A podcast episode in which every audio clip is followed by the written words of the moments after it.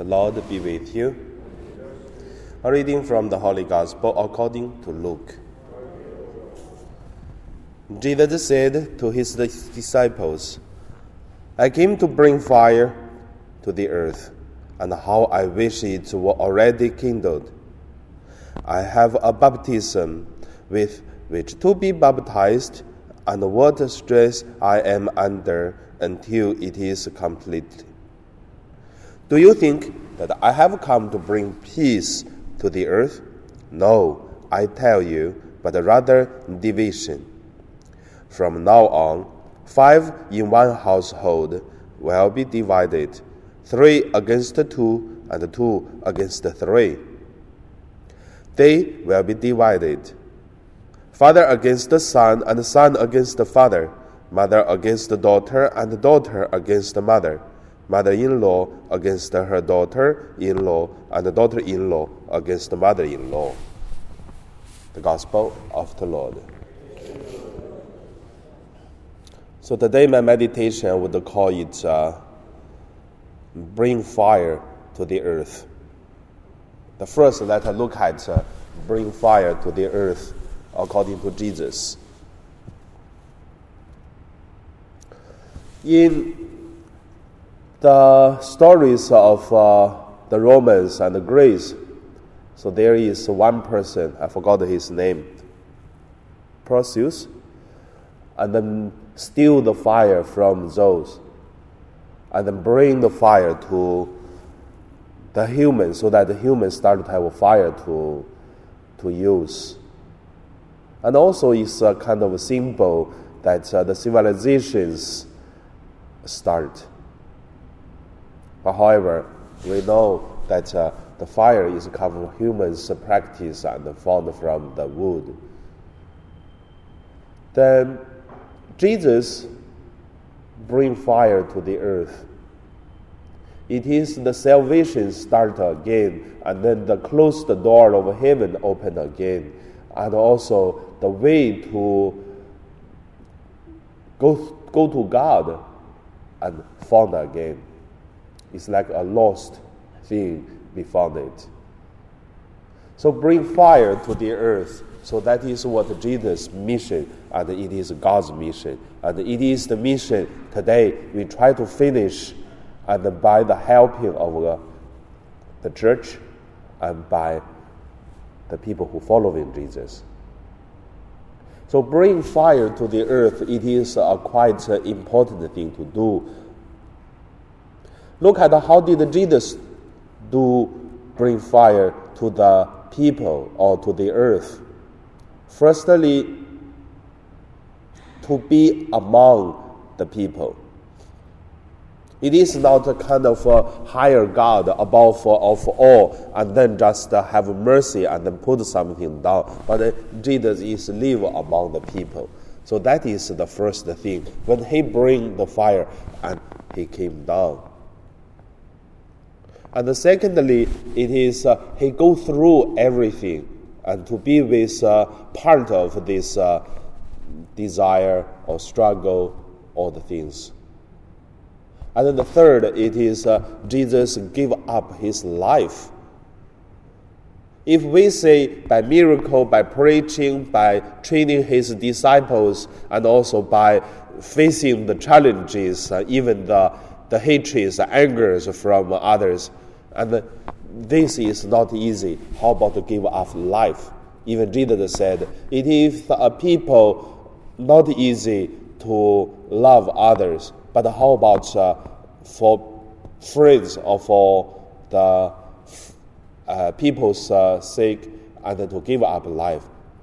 There's no other love more than this. And at the end, Jesus did. So that is the way Jesus bring fire to the earth.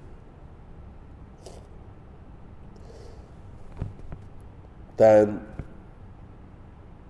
after Jesus bring fire to the earth by his death and resurrection, what is the next? I believe it is uh, the followers or the disciples and also us. We call the Christian, Christ alike. So the second point, let us look at bring fire to the earth according to us. Every person who baptized, we have a mission to bring fire to the earth. I always remember my grandpa used to tell me, a Catholic like a, a priest, this uh, the uniform is white color. Where you go, then people see very very clear. They don't see others, but they see a person who dress white garment like this. If there are something black, they don't see the white uh, clothes, they see the black dots on the white uh, clothes. And that's priest. Doesn't mean priests are bad, but the priest is always on the focusing. But however, even though the priest have to do is bring fire to the people. And that is the challenge, that's the difficulties. If say priest, it is the person like that. How about a simple, ordinary Catholic laities? It is the same. Many times I was wondering why the Catholic do not tell others the person are Catholic. I believe it is uh, many Catholic people try to avoid of uh, harmed or hurt or loved by the people. Uh, you are Catholic, you do like us.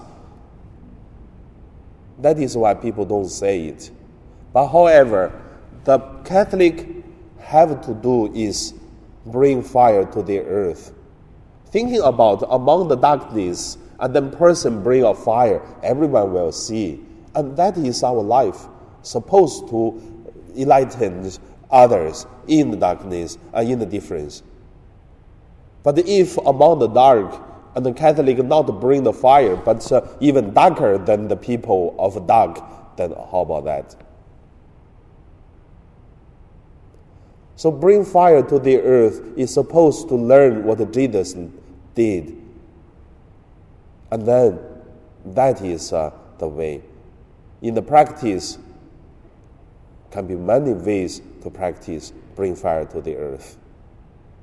So the third point I want to say is uh, except the way how to bring fire to the earth, but I want to say focusing on one thing faith, hope, and peace to bring fire to the earth according to all the people who baptize, whatever priest, laities, or the pope, or the bishop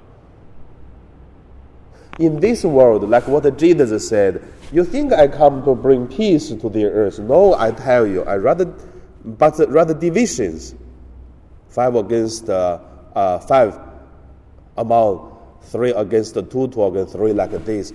But you will see, it's not Jesus bring this to the people. It is because in this world, every place it is always there are fightings, there are problems. For when a person do one thing, they always say, look, he doing things like this. If you're doing in another way, they will say, you look, he doing things another way. There is always people challenging, but should we continue do it, or we just rather do not do anything? Or should we follow the right, or follow the left? So I would say Jesus gave us the teaching is bringing fire to the earth. The fire can burn the virus, and then the fire also can enlighten the people when they mixed, when they missed the road or they lost. And the fire also can give people feel warm when they feel cold, lonely. And then that is a person who baptized should have this kind of uh, power. So that is why we should always bring peace, joy, and also the holiness and the hope, especially when the people feel such things, we should give them. And that is the power, not from us, but from God. That is also reason why when I'm writing my research papers, uh, now I'm trying my best is uh, to try to find out is the mission is not our mission, it's God's mission. And when we finish this mission, it is God doing the mission through us. So not we are serve the priest or serve the church or serve the, the, the, the diocese. No, we serve God.